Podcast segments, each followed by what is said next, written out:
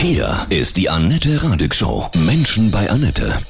Ich freue mich sehr. Heute mein Gast, die Freundin von Tina Turner, die Sängerin Deschen Shak Daisai aus Zürich. Guten Morgen, Deschen. Guten Morgen, Annette. Wie geht es dir nach dem Tod von Tina? Ich bin sehr betroffen und natürlich traurig wie viele, viele, Abertausende, ja Millionen von Menschen auf dieser Welt, weil die Tina hat ein Riesenloch hinterlassen. Die Menschen trauern um sie. Sie haben eine Ikone verloren, einen, einen Star, der die Musikwelt geprägt hat, wunderbaren Musikerinnen der heutigen Zeit den Weg gebahnt hat mit ihrer Kunstform. Und für mich persönlich ist es natürlich ein großer Verlust, weil ich verliere eine wunderbare Person, mit der ich sechs Jahre zusammenarbeiten durfte, im Zusammenhang mit dem spirituellen Beyond Music Projekt, initiiert von meiner Freundin Regula Curti.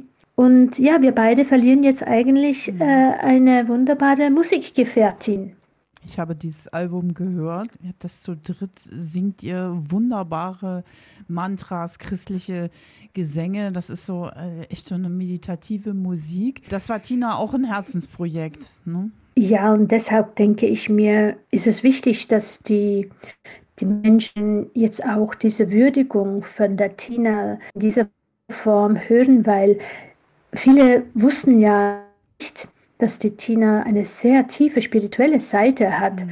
Und die Tina, als wir sie angefragt haben für dieses Beyond Music Projekt, das erste, was sie gesagt hat, ist, oh, I've been wanting to do something like this forever and I'm so glad I can do it now. Mhm. Und es war ihr wichtig, weil sie wollte es ihren Fans auch zeigen, dass es diese andere Tina gibt, diese viel tiefgründigere Tina. Und sie sagt ja auch in vielen Interviews, dass eigentlich jetzt die Zeit gekommen ist, wo sie eine viel wichtigere Botschaft für die Menschen geben kann. Und, äh, wie wichtig es ist, dass wir äh, in unserem Inneren einfach diese Ruhe finden. Und mit dem Beyond Musikprojekt hat sie das natürlich sehr gerne verwirklicht. Und ich musste immer lachen, wenn sie sagte, äh, ja, diese Tina mit den kurzen Röcken dem roten Lippenstift und den hohen, Schu hohen Schuhen. das war, äh, das ist eine Tina, das habe ich gemacht und das war auch gut. Damit habe ich so viele Menschen aufmerksam machen können auf meine Musik und das gibt mir jetzt auch die Möglichkeit, zu diesen vielen Menschen einfach eine noch viel wichtigere Botschaft zu übermitteln. Und das fand ich immer so stark. Sie hat Schicksalsschläge erlebt, einen unfassbaren Weg. Wusste sie am Ende ihres Lebens, dass ihr diese buddhistischen, spirituellen Gesänge, Weisheiten auch helfen, dann hinüberzugehen, also in, in einen anderen Raum sozusagen? Ja, ich denke schon, weil in den persönlichen Gesprächen, die wir miteinander so hatten, außerhalb des Studios, hat man ja gemerkt, wie verbunden sie ist mit dem Buddhismus und wie viel Kraft sie überhaupt aus dem Buddhismus geschöpft hat. Also wenn man mit ihr gesprochen hat, dann, dann hat eine Buddhistin mit ihr gesprochen. Das mhm. war unglaublich äh, beeindruckend, auch für mich weil ich hatte ja diese Seite von ihr noch nicht gekannt. Sie hat ja dann auch immer wieder erzählt in den Interviews und das war, es gab ja, es gibt ja beeindruckende Interviews von ihr in diesen Talkshows ähm, in Amerika mit äh, Larry King oder mit Letterman, wo sie ja dann dieses buddhistisches Mantra rezitiert, dieses äh, buddhistische Mantra aus der Nichiren-Tradition, aus der japanischen Buddhismus. Und da spürt man natürlich, dass das ist eine Frau vor dir, die, das ist eine praktizierende Buddhistin. Das ist nicht eine jemand, der so versucht, Buddhistin zu sein. Mhm. Also sie war sehr stark mit dem Buddhismus verbunden. Glaubst du, dass wenn man so viele Schicksalsschläge erlebt hat, ja, sie hat ja auch ihre beiden Söhne verloren, dass man das auch nur schafft, wenn man eine gewisse Art von Angebundenheit findet? Ja, auf jeden Fall. Ich meine, wir sind ja alles die gleichen Menschen mit den gleichen Gefühlen und wir, wir erleben ja sehr selber, wenn uns wenn wir Schicksalsschläge erleben oder wenn Schicksalsschläge innerhalb unseres Freundeskreises oder, oder der Familie geschehen, wie stark einem das mitnimmt. Mhm. Und im Falle von Tina ist es ja nun wirklich so, was sie erlebt hat, ist einfach unglaublich viel. Man, man kann es sich gar nicht vorstellen. Mhm. Und dass sie trotzdem aber nicht aufgegeben hat, sondern sie hat äh, weiter gekämpft. Eine, eine Krankheit nach der anderen hat sie, hat sie souverän eigentlich äh, überwältigt. Und die, die Verluste ihrer beiden Söhne, das, das, das ist ja dann das, was man sich überhaupt nicht vorstellen kann, dass das eine, einem Menschen passieren kann. Mhm. Und aber genau solche Schicksalsschläge, glaube ich, sind dann in unserer Tradition, in, im Buddhismus sagt man, dass das eigentlich dann wie, es klingt jetzt etwas komisch, wenn ich das sage, aber man nennt es schon die Perlen des Lebens, weil es sind eigentlich diese schwierigen Situationen im, im Leben, die uns eigentlich so zu einem inneren Diamanten werden lassen, weil dieses, diese Schmerzen, diese Qual, diese, diese Trauer, das hilft uns eigentlich zu unserer inneren wahren Natur vorzudringen, mhm. weil wir werden sehr demütig und wir finden einfach Trost in einer höheren Kraft. Das muss nicht der Buddhismus sein, das ist auch genauso im Christentum oder sonst in allen religiösen spirituellen Traditionen. Also da ist es, das, das übersteht man nicht, ohne dass man eine sehr starke äh, spirituelle Anbindung, Anbindung hat an eine, an eine höhere Kraft. Mhm. Und ich glaube, das hatte sie. Ist es so, egal welche Richtung es ist, christlich, buddhistisch, dass es um dieses im Jetzt geht, dass das das Wichtigste im Leben ist, dass man diese Momente genießt, die glücklichen? Ja, also das auf jeden Fall. Ich meine, Tina war ja das, das schönste Beispiel Tina ist eigentlich das wunderbarste Vorbild, weil sie hat es geliebt, auch ein, sie hat auch schöne Feste geliebt, sie hat die Schönheit des Lebens genossen. Ähm, wir alle haben gerne ab und zu mal ein Glas Champagner und, und freuen uns eigentlich über die schönen Seiten des Lebens. Aber genauso hat sie eigentlich immer die spirituelle Seite auch gepflegt. Und ich glaube, das ist das, was wir von der Tina mitnehmen können und wofür wir ihr un unendlich dankbar sein können, weil sie hat uns vorgelebt, wie wichtig es ist, nicht nur das, das weltliche Leben zu zelebrieren, mhm. ähm, aber auch sich immer wieder zu vergegenwärtigen, dass dieses ähm, weltliche Leben halt äh, innerhalb von einer sehr kurzen Zeit endlich ist für uns alle und dass man sich entsprechend einfach auch geistig vorbereiten kann.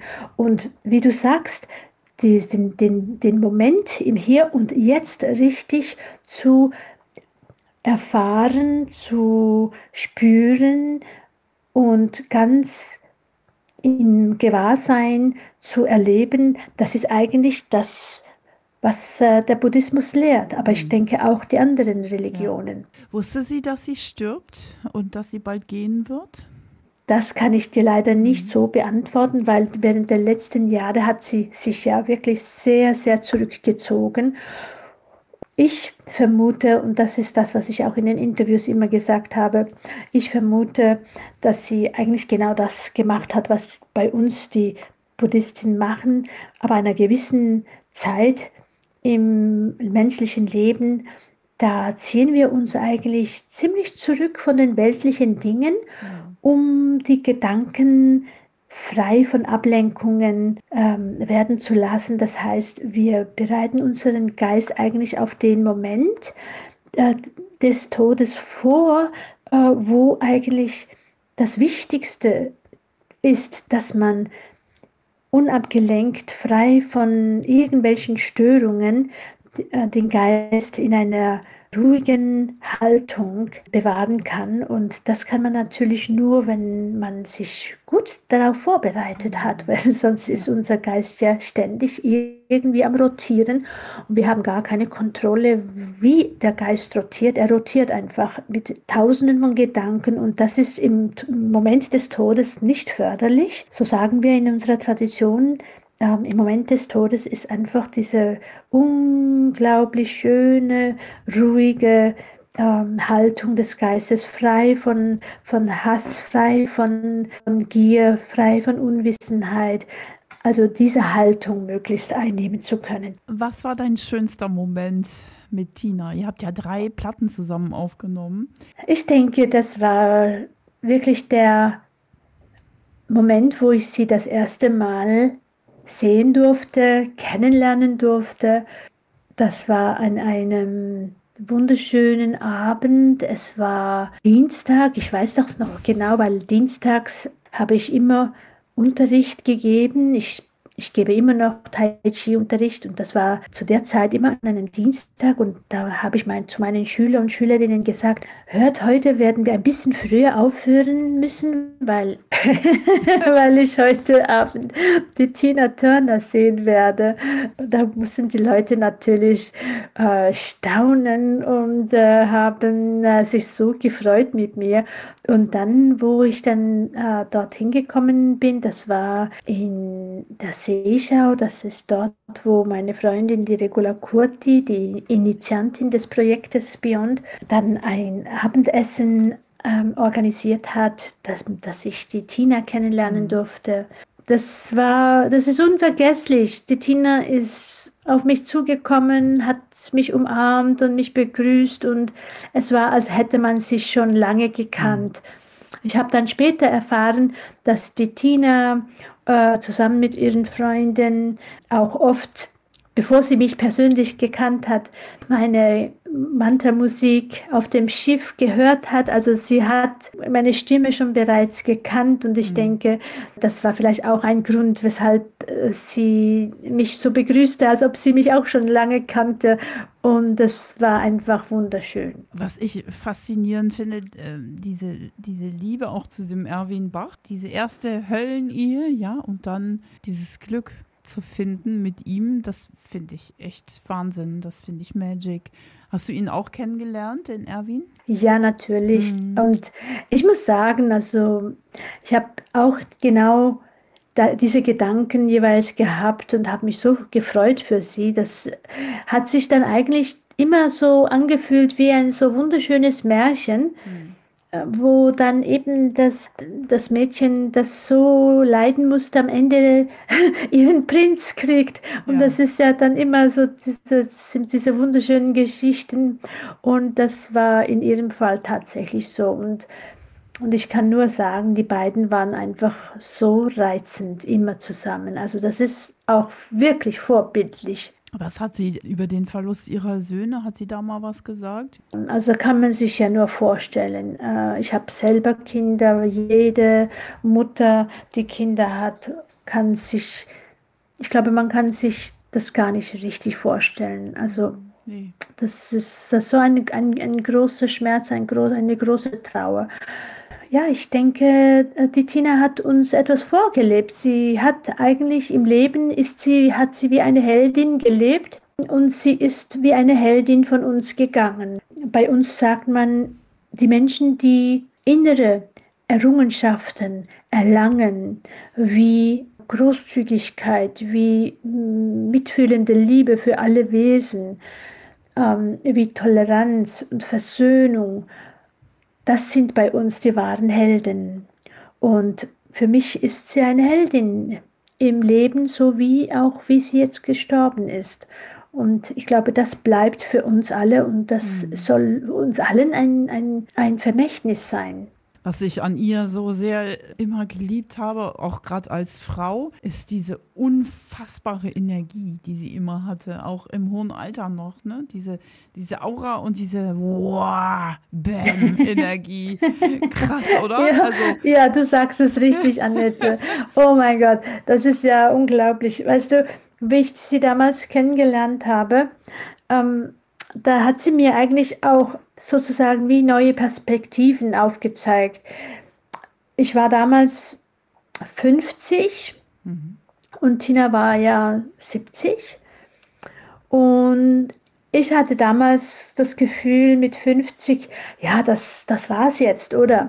Äh, und dann, hab, dann, dann erlebe ich die Tina, oh mein Gott, und dann sage ich mhm. mir, oh nein, mhm. ich kann noch nicht in, Ruhe, in den Ruhestand treten, wenn die, wenn die Tina einem das so vormacht, nein, das geht nicht. Und, äh, und sie hat mir auch äh, unglaublich schöne Impulse gegeben, auch für meine Stimme und hat mich aus den Reserven gelockt hat gesagt, Tetchen, you have a beautiful soft voice, but also try your powerful inner voice. Und das ist auch der Grund, weshalb ich dann auf meinen Alben Jewel und Day Tomorrow, also auch mit meiner richtig archaischen Stimme hervorkomme, hervor, also wie ich die hervorhole, weil, mhm. ähm, weil ähm, ja, äh, sie war wirklich ein Riesenimpuls für mich und und ich glaube, ähm, das ist ja auch schön. Ich meine, es ist lustig. Ich habe ja mit meiner sanften Musik ähm, habe ich ja Rockstars wie Lou Reed oder Iggy Pop mhm. ähm, berühren können oder auch den Schweizer äh, Rockstar Chris von Rohr. Der äh, ist ein großer Fan meiner Musik. Cool. Und, mhm. und meine Musik, meine sanfte, ruhige Musik, äh, hat anscheinend auch äh, wirklich eine Qualität, welche diese ganz äh, Wild Boys von, den, mhm. von den Rockstars zu besänftigen ja. weiß. Ich habe ja in der Carnegie Hall gesungen 2012 äh, auf Einladung von Philip Glass und da war der Lou Reed und die Laurie Anderson waren in, im Line-up von der Musik von den, von den Musikern. Und als ich äh, fertig gesungen habe auf der Stage im Carnegie Hall, ist Lou Reed auf mich zugekommen und hat gesagt, Dechen, your singing was sublime. Carnegie Hall is a right place for you to mhm. sing. Und äh, das hat mich natürlich unglaublich berührt. Und wo ich dann später das den Leuten erzählt habe, die konnten das nicht glauben. Die haben gesagt, was, der Lou Reed, das ist ein Rockstar. der, du, da muss aber deine Musik ihn unglaublich besänftigt und beruhigt haben. Und äh, ja, und ich denke mir vielleicht auch dasselbe bei der Tina, weil sie mochte meine sanfte meditative Musik auch sehr, weil wie ich dann gehört habe, haben sie ähm, auf dem Schiff noch äh, meine Meditation, meditative Mus Mantra-Musik gehört und, und sie war sehr berührt. Ich fand das sehr schön, dass sie trotzdem meine andere stimmliche Facette sozusagen aus, mich, aus mir hervorgeholt hat. Da bin ich ihr wirklich sehr dankbar. Ja. Deschen, du kommst nächstes Jahr auch nach Deutschland, gibt es Konzerte. Dann werden wir auf jeden Fall noch mal sprechen über deine wirklich ausgefallene, tolle Musik. Ich glaube, Spiritualität im Oberbegriff wird zunehmen, ne? weil die Zeitqualität gerade so ist, das Bewusstsein der Menschen verändert sich und wir brauchen Halt. Ja, ja. Ich denke, es ist für uns alle eine große Chance, unser menschliches, kostbares Leben richtig auszuschöpfen. Und wir schöpfen es ja nicht aus, wenn wir ein Leben lang mit äußeren Dingen beschäftigt sind und eigentlich das, worauf es ankommt, dass wir am Ende des Lebens sagen können, nein, ich habe wirklich ein sinnvolles Leben geführt, ein Leben, wo ich möglichst wenigen Menschen Schaden zugefügt habe. Ich habe ein Leben geführt, wo ich doch das, was in meinem kleinen Kreis möglich war, dass ich äh, die Menschen äh, aufgebaut habe, statt äh, äh, runtergemacht zu haben. Mhm. Wenn man das sagen kann ja, am Ende eines Lebens, dann glaube ich, dann haben wir sehr vieles erreicht. Und, und, und speziell im, ähm, im, im, im Kreise der Familie denke ich mir, ähm, machen wir den Fehler manchmal, dass wir unnötigerweise wegen, vielleicht wegen materiellen Dingen auf Kriegsfuß gehen mit Familie oder Freunden. Und das sind alles im Grunde genommen negative Erfahrungen, negative Energien, die uns eigentlich, obwohl wir denken, es belastet uns nicht, die belasten uns. Das ist ja genau das, was wir versuchen, äh, jetzt, wo es noch möglich ist, wo wir noch in diesem Körper drin stecken, wo wir äh, Dinge eigentlich ähm, besänftigen, wo wir Frieden schaffen können, dass wir die Gelegenheit nutzen. Vor dem Ableben. Ja, ja ich glaube, dass es auch ganz im Sinne der Tina ist, dass die Menschen die Gelegenheit nutzen, während sie noch können, all die Unstimmigkeiten, die sie vielleicht haben innerhalb der Familie oder im Freundeskreis, diese zu bereinigen und dass man eigentlich ganz in Harmonie und im Einklang mit sich selbst und den anderen von dieser Welt gehen kann. Derschen, du bist wirklich eine sehr tolle Persönlichkeit. Deine Familie kommt aus Tibet. Ist das, das stimmt. Ja. ja. ich war mhm. drei Jahre alt, als ich als meine Familie in ah. die Schweiz kam. Mhm. Und dieses Jahr ähm, sind es tatsächlich 60 Jahre, seit meine Familie damals als Flüchtlingsfamilie in die Schweiz kam. Mhm. Ja, ich habe das große Glück, dass ich in beiden Kulturen aufgewachsen bin, dass ich von meiner Familie, vor allem von meinem lieben Vater, einem tibetischen Lama, Dakse Rinpoche, der übrigens auch all die äh, buddhistischen Texte für Beyond ähm, äh, geliefert hat. Also mhm. das heißt, er hat uns da geholfen mit diesen buddhistischen Texten für Beyond. Und gleichzeitig äh, war ich natürlich auch ein Teil, ja, ich bin in der Schweiz aufgewachsen. Ich äh, habe auch die Schweiz als meine zweite Heimat lieb gewonnen. Also das, das hat natürlich alles dazu geführt, dass ich auch eine Musik mache, die sozusagen beide Kulturen miteinander vereint. Mhm. Zum einen äh, singe ich diese uralte Weisheit der tibetischen Mantras und füge sie zusammen mit der Musik äh, meines Produzenten Helge van Dijk, der eine unglaublich schöne Musik dazu komponiert und in dieser Form äh, erreiche ich natürlich sehr viele Menschen äh, im ersten Schritt über die Musik, weil die Musik ist eine universelle Sprache, die wir alle sprechen. Und dann über einen zweiten Schritt erreiche ich sie dann ähm, mit den Mantras, mit den tibetischen Mantras, wo sie dann merken, die haben eine ganz besondere Energie, wenn sie sie hören. Ja. Hast du für Tina Turner auch ein bestimmtes Mantra jetzt zum Abschied gesungen? ja, ich habe, sobald ich von äh, ihrem Ableben gehört habe, habe ich äh, meinen Vater kontaktiert, dass er in Tibet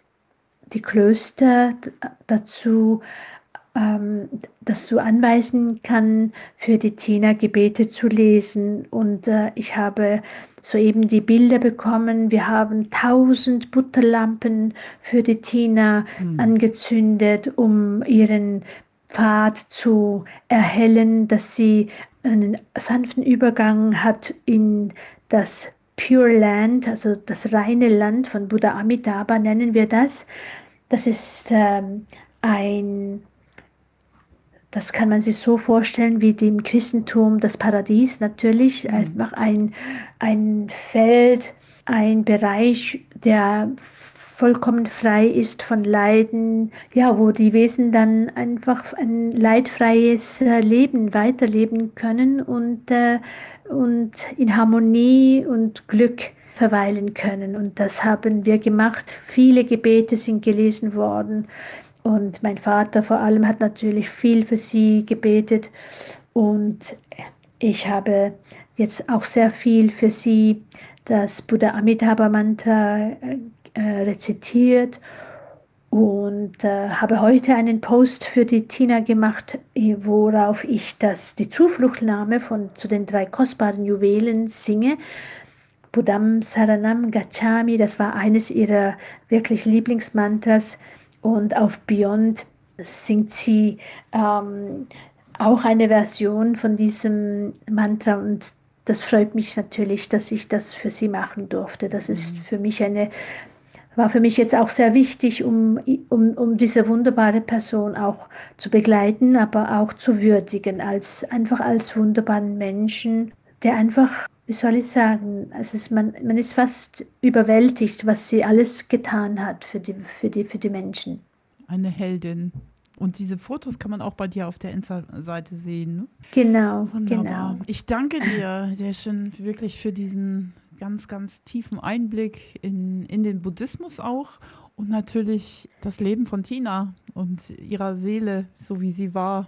Ja, Großartig. ja, vielen, nein. vielen Dank. Und wir hören uns wieder, wenn du in Deutschland nächstes Jahr auf Tour bist. Und dann Ja. sprechen wir nochmal über deine tolle Mantra-Musik.